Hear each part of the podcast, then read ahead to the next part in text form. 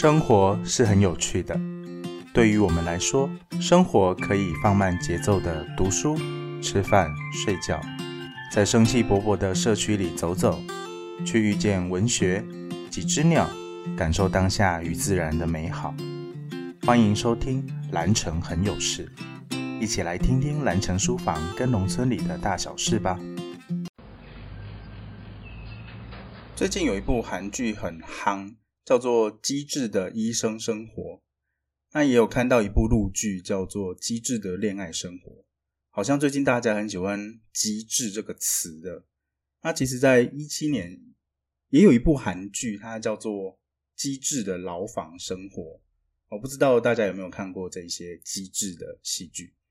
那疫情期间，大家有没有机智的疫情生活呢？哦。最近的生活好像大家应该有些改变哦，就是宅在家里啊，没有出门啊，好像做菜时间也变多了。那朋友都会问：哎，你今天午餐吃什么？你今天晚餐吃什么？哎，那你都自己煮还是叫外送啊？哎，那你自己煮的话，你都去哪里买菜？去菜市场吗？还是去超市？还是用宅配用订的？哎，那问问大家，你们今天的晚餐吃什么呢？那是自己煮的还是叫外送？那我今天的晚餐吃的是萝卜糕炒蛋。那萝卜糕炒蛋，我通常炒的时候还会放一点葱花。那起锅之前再放一个起司片跟它拌一拌，哇，这样子起司融化了之后，在这个萝卜糕炒蛋上面有一个多了一个香气哦。那最好你可以再加一点点的胡椒。还有一点台中的叉叉甜辣酱，我没有叶配哦。我吃的时候真的是人生一大享受啊！萝卜糕炒蛋呢。如果这时候你再来一杯这个豆浆或是一个红茶，那就绝配的套餐组合啊！哎呀，我都流口水了。不过我刚刚不是吃才吃饱吗？怎么又想流口水了呢？有没有听到吞口水的声音？我给大家听一下。那这应该是很多学生上学去早餐店会点的萝卜糕炒蛋。那你通常可能会听到：“哎，阿姨，我要萝卜糕加蛋，还有大冰奶或是大冰豆。”那这句话就是很多人的一个声音的回忆哦。那不知道大家的早餐回忆是什么？去早餐店吃早餐都点了些什么东西呢？那当然有一些喜爱的早餐搭配，可能午餐也想吃，晚餐也想吃，学生时代想吃，甚至现在都还在吃哦。始终如一的都想吃那一个东西。那比方说，呃，像我就很喜欢吃各种口感的蛋饼哦。那回到这个萝卜糕的话题，萝卜糕是我昨天晚上蒸的，蒸的不是把买好的拿去蒸，而是从无到有的把它蒸出来哦。那蒸好的时候啊，一打开锅盖，哇，香气四溢。然后那个萝卜糕是金黄色泽的，你想说奇怪？为什么萝卜糕是金黄色泽？哦，因为我放了红萝卜进去啊。那萝卜糕除了白萝卜之外，还我还放了一点红萝卜，然后去炒一炒之后再放进去。那蒸好之后就会有点红萝卜的颜色，还有红萝卜的纹理哦。那打开的时候，扑鼻而来的是那个白萝卜的那个香气。不过，呃，这是第一次做萝卜糕，那觉得还可以啊。那。这过程当中要先做点功课嘛，比方说，呃，有很多家的很多网络上很多人怎么做萝卜糕啊，或者说有些小配包啊，那大概比例是多少啊？大概抓一下，那也觉得真的隔行如隔山呐。找了食谱跟备料才知道，原来那一块萝卜糕，白白的萝卜糕还不是加料的哦，你也是要很搞刚的去做，你要先把它全部刨丝之后，还要再去炒。先把白萝卜跟红萝卜哦，我多加了红萝卜啦，把它们弄熟了之后，再跟那个粉浆去搅拌均匀之后，才能去蒸，不然这样白萝卜是蒸不熟的。那更何况刚刚说的有加料的，像那个早餐店啊，或者说港式饮茶里面那个萝卜糕，它是有配料在里面的。所以第一次动手做萝卜糕还算成功，又达成了一个新的成就。嗯，自己也没想到可以做萝卜糕出来，因为一直觉得好像萝卜糕还有一些桂之类的都是蛮手工、很很又需要精湛的厨艺才能做出来哦。像很多客家的妈妈也很会做那些桂类的东西。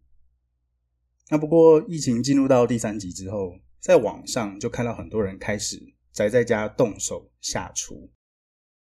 那我虽然平常也是会煮东西，那也没有像宅在家里那么频繁哦。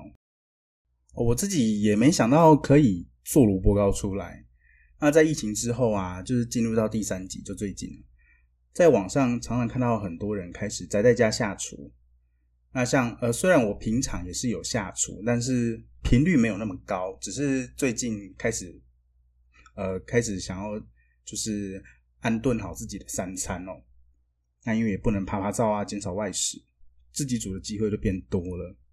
那常常深夜的时候在开火，要准备未来几餐的食物。那我发现，在网上看到很多朋友啊，或者说一些呃 YouTuber，或者说一些写网网志的作家，他们写的下厨的贴文，大概看起来有三种。第一种就是很少下厨，或是第一次下厨的那种开心文，就是大家分享自己的成果照片，还有他的很开心的那个样子哦。那好像达成了一种目标，啊，有一种挑战，这样克服了。我应该萝卜糕今天算是这一类吧。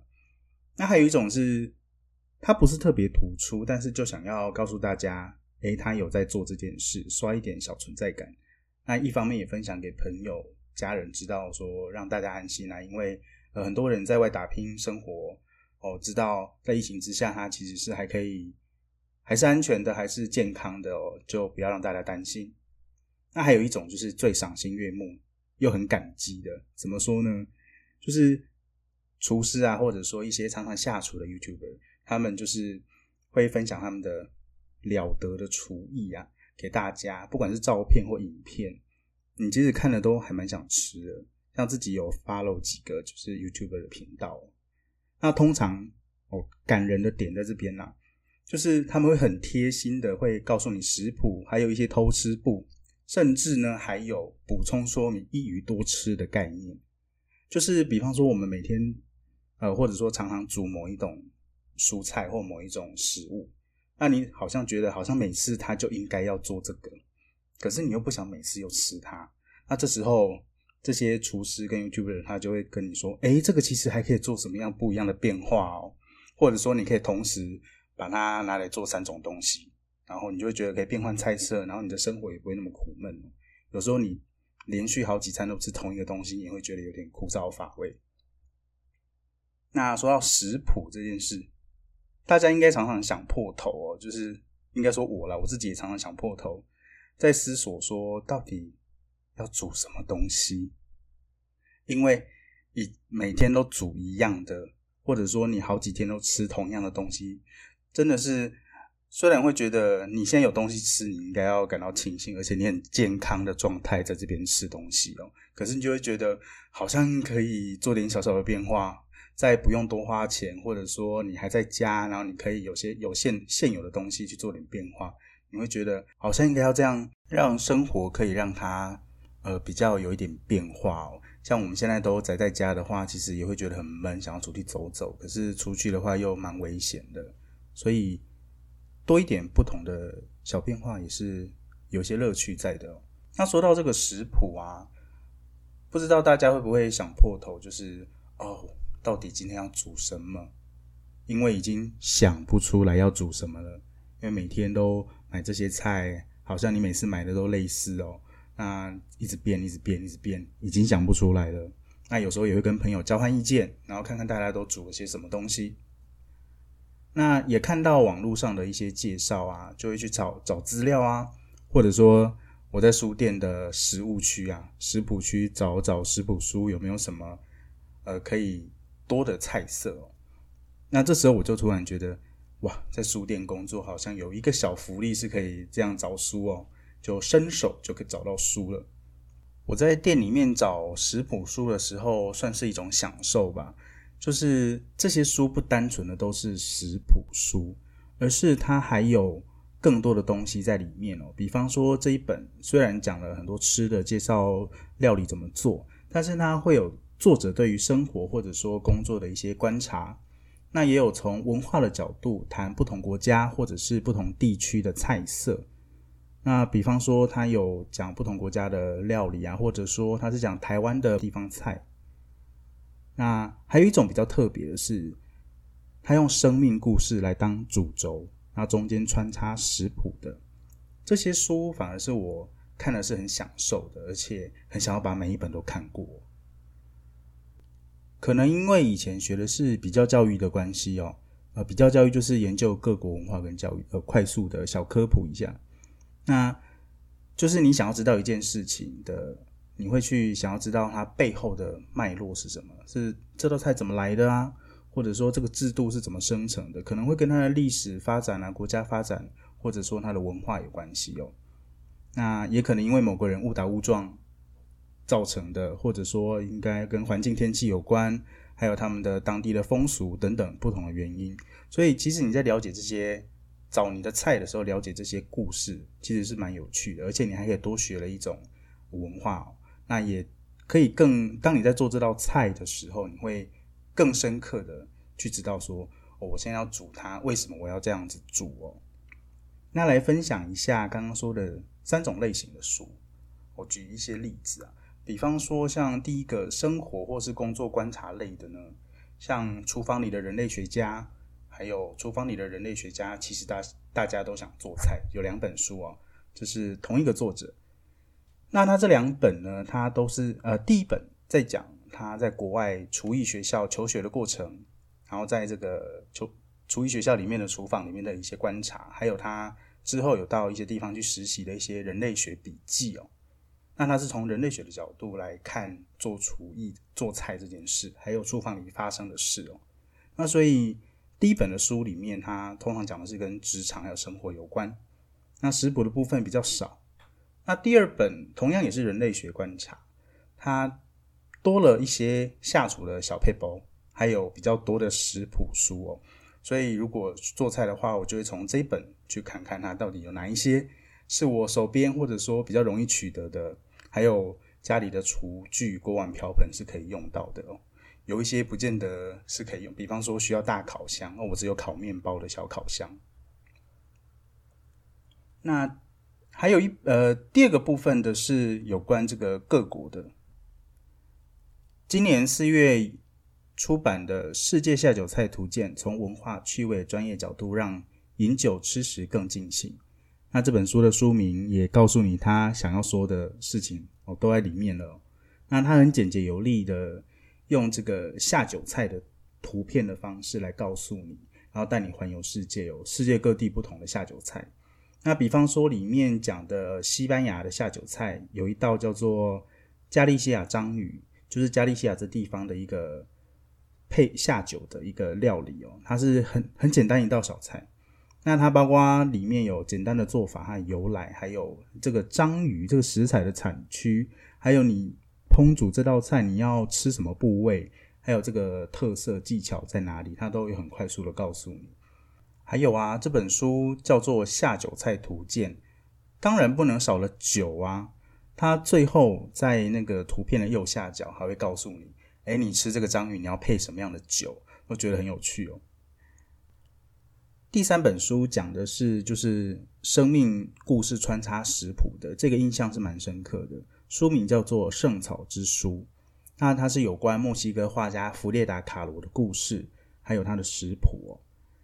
那这本书的书名，它是取自这个弗列达他自己有一个神秘的小笔记本，一个黑色的笔记本。那这里面它是食谱的笔记，那记载的都是墨西哥的亡灵节的一个祭品的食谱哦。那这里面的食物当然也都是平时是可以吃的啦，只是在这个亡灵节的时候会特别再拿出来当做祭品。墨西哥的亡灵节有一点像我们的清明节啊，那它是有几天的时间，在这当中死去的亲人是可以从上天返回人间，那跟在世的家人团聚的日子哦哦，所以它是很温馨、很很喜悦的。那在时候这时候家家户户啊都会在他们家里面摆祭坛。还有在坟墓里面也会布置哦，那都会把它弄得非常的欢乐跟鲜艳。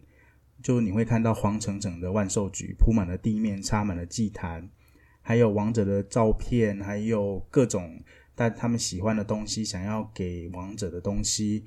当然还有刚刚说的这些祭品的食物。那还有点燃这个引路的，就是要指引他们回家的这个科巴香一种树脂。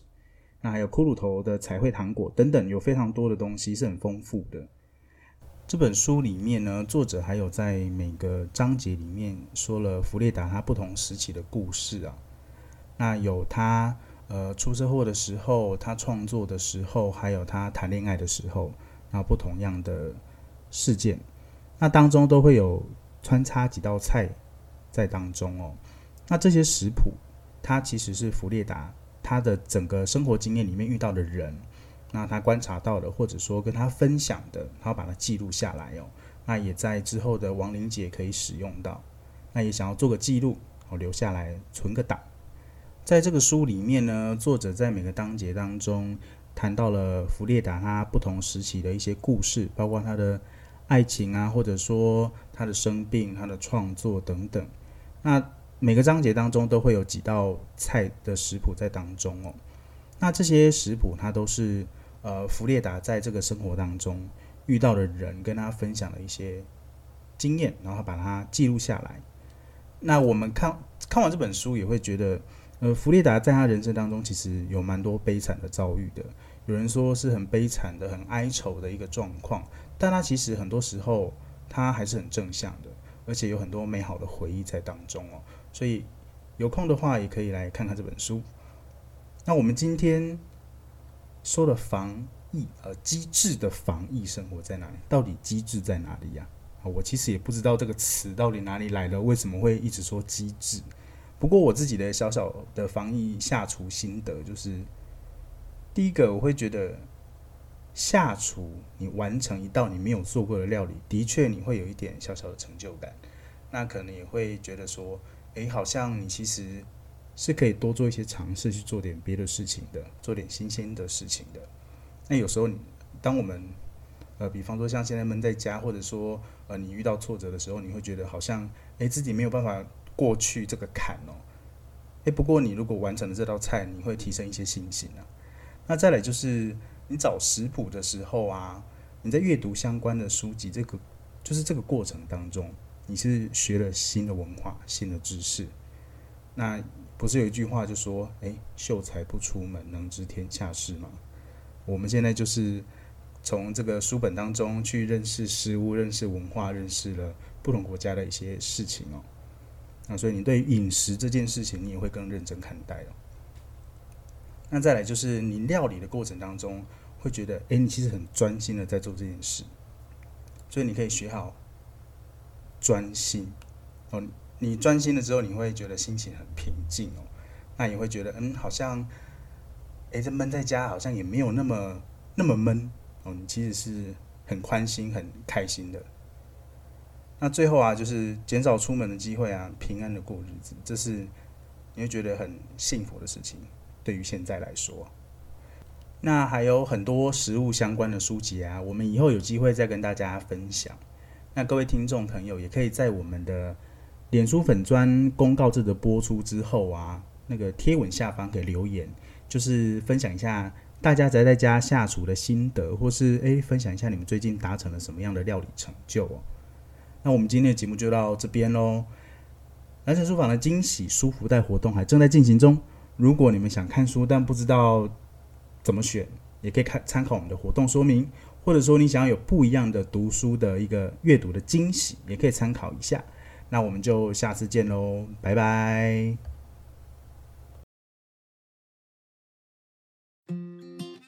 感谢大家今天的收听，蓝城很有事，相关播出讯息也会放在我们蓝城书房的脸书粉丝专业，记得按赞追踪哦。我是小杰，我是郑伦，拜拜。